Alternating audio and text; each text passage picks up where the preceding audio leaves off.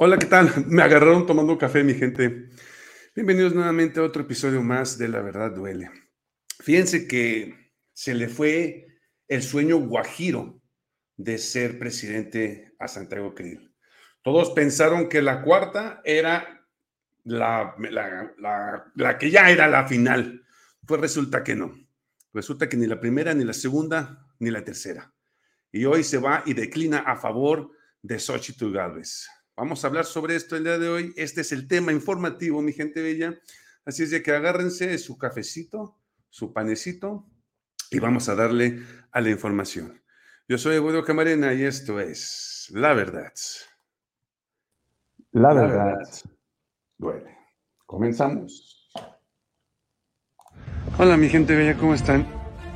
Loco lo llamaban por hacer una refinería. Esto no lo vas a escuchar en las televisoras. Chécate el dato. ¡Que viva México! ¡Viva México! ¡Viva México! Bueno, pues Santiago Krill se nos va, mi gente, se fue de valla. La cuarta transformación tampoco fue la vencida para Santiago Krill. Un político que nunca ha ganado una elección desde que se afilió a Acción Nacional desde el año 2000.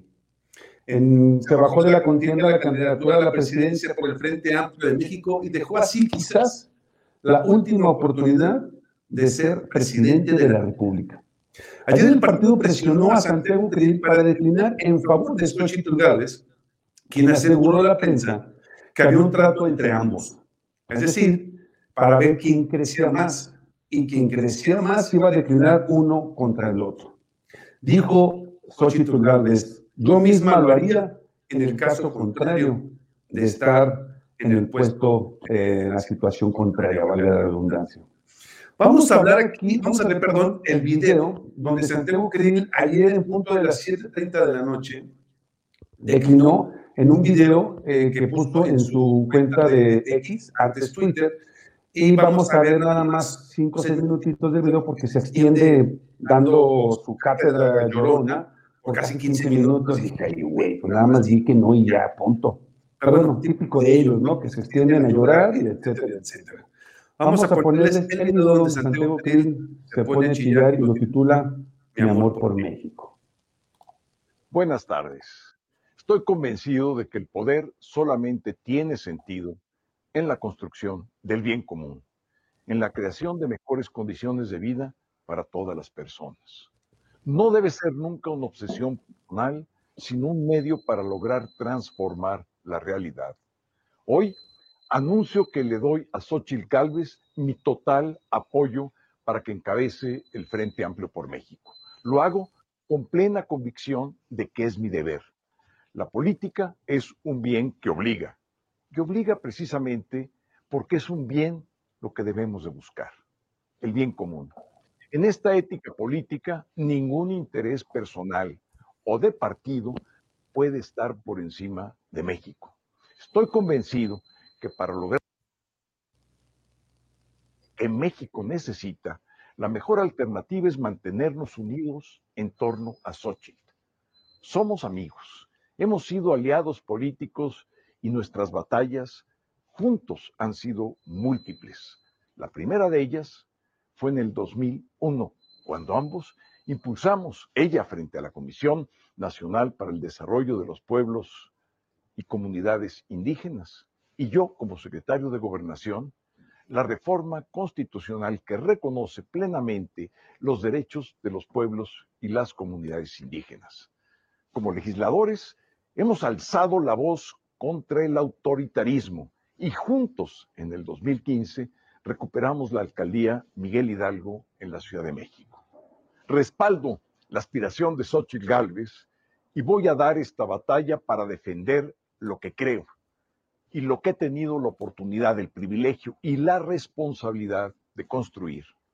A los que me acompañaron a recorrer México y a los que me recibieron en cada uno de sus estados, quiero que sepan que trabajaré sin descanso para que el Frente Amplio por México y Xochitl adopten las propuestas y causas que hicieron grande nuestro movimiento.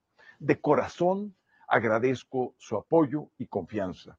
Y les pido que se sumen a la causa de Xochitl Galvez, que ahora es la mía. Soy parte de una generación que con el legado de otras muchas generaciones logramos consolidar nuestra transición democrática. Lo hicimos en paz y apegados a derecho. Consolidamos la creación de muchas instituciones modernas y democráticas. El árbitro electoral independiente y ciudadano. La Comisión Nacional de los Derechos Humanos, hoy tristemente debilitada la Auditoría Superior de la Federación para vigilar el destino de nuestros recursos públicos, hoy presionada desde el poder. Al instituto que garantiza la transparencia y el acceso a la información, hoy autoritariamente obstruido en su funcionamiento por instrucciones del presidente. Al que defiende los derechos de las mujeres y al que previene cualquier forma de discriminación hoy ambos minimizados. Logramos la autonomía del INEGI y del Coneval y tuve la oportunidad de ser el impulsor de la gran reforma constitucional en materia de derechos humanos y junto con otros la que dio vida a los gobiernos de coalición. Hoy solo aspiro a estar en la primera línea de defensa de nuestra joven democracia y de todo lo que muchas generaciones hemos aportado.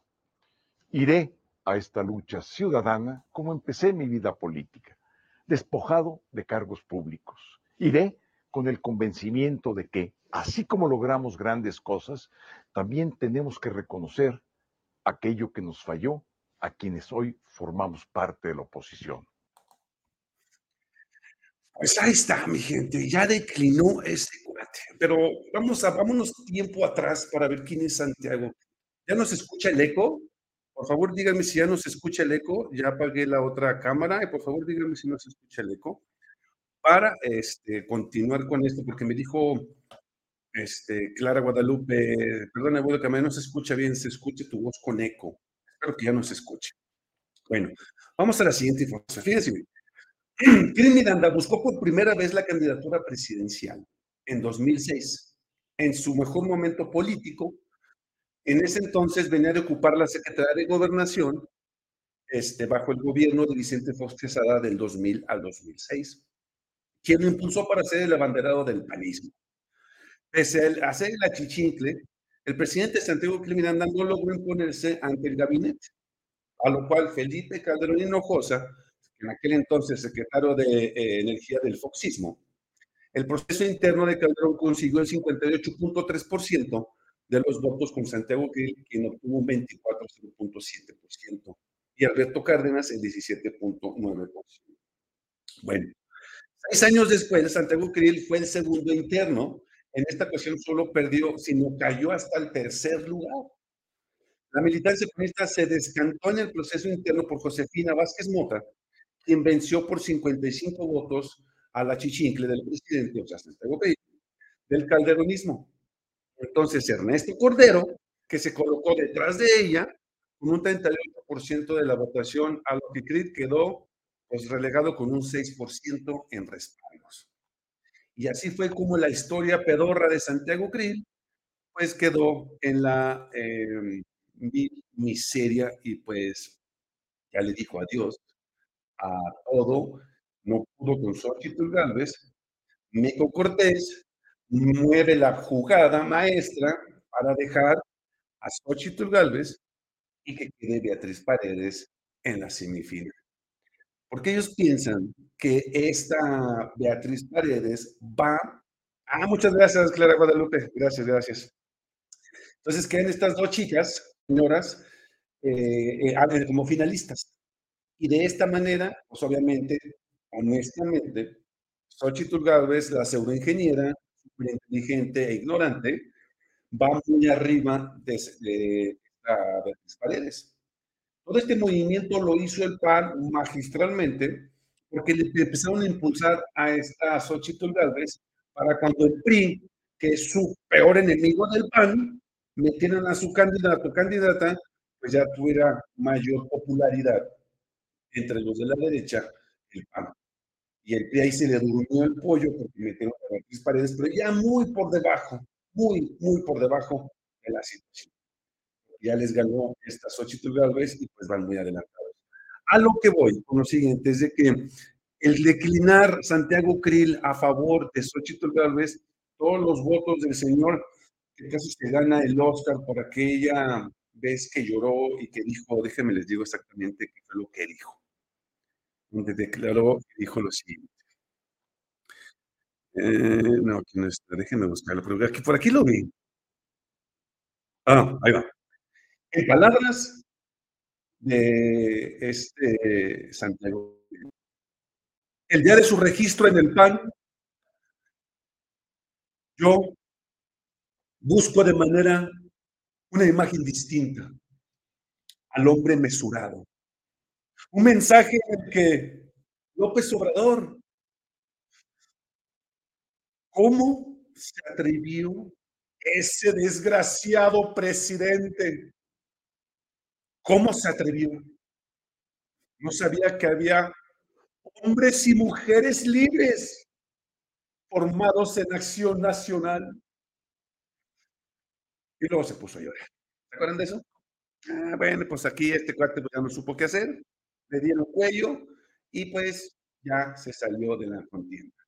Entonces, ahorita, a como vamos en la final por parte de la derecha, tenemos a Xochitl Galvez, a Beatriz Paredes, derecha tenemos a Eduardo Verástegui, y por parte de los morenistas tenemos a Adán Augusto, que está uh, Claudia Sheinbaum, el que se adelanta bastante, mi estimado eh, Ebrad, eh, y los otros dos que pues, no me sé ni sus nombres, porque pues, son muy irrelevantes, porque nada más son para agarrar botillos. Entonces, ah, y Noroña también. Entonces, esta es la gran semi, no, no, no, no pensé semifinal todavía. Antes de la semifinal, cuartos de final, vamos a decirlo de esa manera, donde la oposición, nosotros y la ultraderecha, ya tienen casi casi sus candidatos públicos para iniciar las campañas presidenciales. A ver, vamos a los comentarios rápidamente. Dice Julio Morales, bendiciones, buen día, ¿cómo estás, Julio? Buen día, gracias por tus bendiciones. Perdón, Evodio Camarena, no se escucha bien, se escucha tu voz con eco, ya lo arreglamos eso. Gracias, Clara, por tu aportación y decirme eso, porque si no, todo el programa se hubiera ido con eco. Ese batillo de krill es pura basurota, no sirve para nada, es puro pájaro nalgón. Los panitas a la Verge, vamos por el plan 6, todos con Morena. Efectivamente, José Antonio Naya Dávila, señor, gracias y ojalá se retire totalmente, deje de vivir de nuestros impuestos. Más seguro es que lo van a poner de diputado. Cuando lo retiran de esa manera, mi estimado, los ponen como diputados. Entonces yo siento que ahí va a ser como diputado el güey ese. Le auguro un buen papel en cualquier telenovela. Ya se escucha bien, gracias. Evo, me gusta mucho que nos informes todo lo relacionado con nuestro hombre y con, el gusto que lo haces. Gracias, Clara. Evo, saludos desde Eraco. Pregunta, ¿No crees que es tiempo que gane Krill para poder hacerse ciudadano español como Calderón? Por lo más seguro, ¿eh? O sea, aquí es que Santiago Krill le cache una u otra cosa y se va a ir volando para Estados Unidos. Entonces, vamos a ver qué es lo que pasa. La verdad me está dando mucha flojera terminar de escucharlo. Pues adelante, Guadalupe, estás en todo tu derecho de terminar de escucharlo sin problema. Los dos juntos se la van a pelear con Claudia Sheinbaum. Claudia Sheinbaum, sí, de, hecho, Claudia Sheinbaum es quien va de puntero eh, en, los candidatos de Morena, ¿eh? O sea, eso sin duda alguna, Claudia Sheinbaum va muy por delante, aunque este Ebrard le haya puesto el pie para que tropezara Claudia Sheinbaum diciendo que está utilizando la Secretaría del Bienestar y está utilizando dinero del gobierno. Y si es así y se comprueba que es cierto esto, aquí Claudia Sheinbaum va a tener un tropezón muy fuerte, López Obrador se va a enojar y Claudia Sheinbaum se va para abajo. Y va a ser muy difícil que repunte porque entonces estará traicionando los estatutos de la cuarta transformación y muchos mexicanos no les va a gustar eso. Entonces hay que estar abusados a lo que dice Claudia Sheinbaum y ver si es cierto o no es cierto y si de verdad tienen pruebas y las van a sacar porque supuestamente unos diputados por parte de Morena que están a favor de Marcelo Ebrard tienen las pruebas y van a meter las denuncias. Supuestamente hay 24 denuncias. Si esto es cierto, se va todo a descontrolar. Se va a desestabilizar toda la cuarta transformación. Eso sí, ténganlo por seguro. Esperemos que sea una mentira, porque pasó, Ebrard, si eso que dijo es cierto, se, de verdad se pasó. Vamos a ver qué es lo que pasa y no nos queda más que esperar. Bueno, mi gente, pues espero que les haya gustado esta información. Fue rápida, concisa.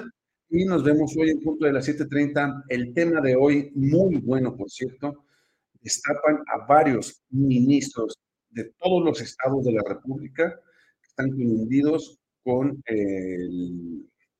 este, la corrupción, donde ya se les comprobó y está muy cañón esto. Salió hoy en la mañanera. De esto vamos a hablar hoy en punto de las 7:30 de la noche.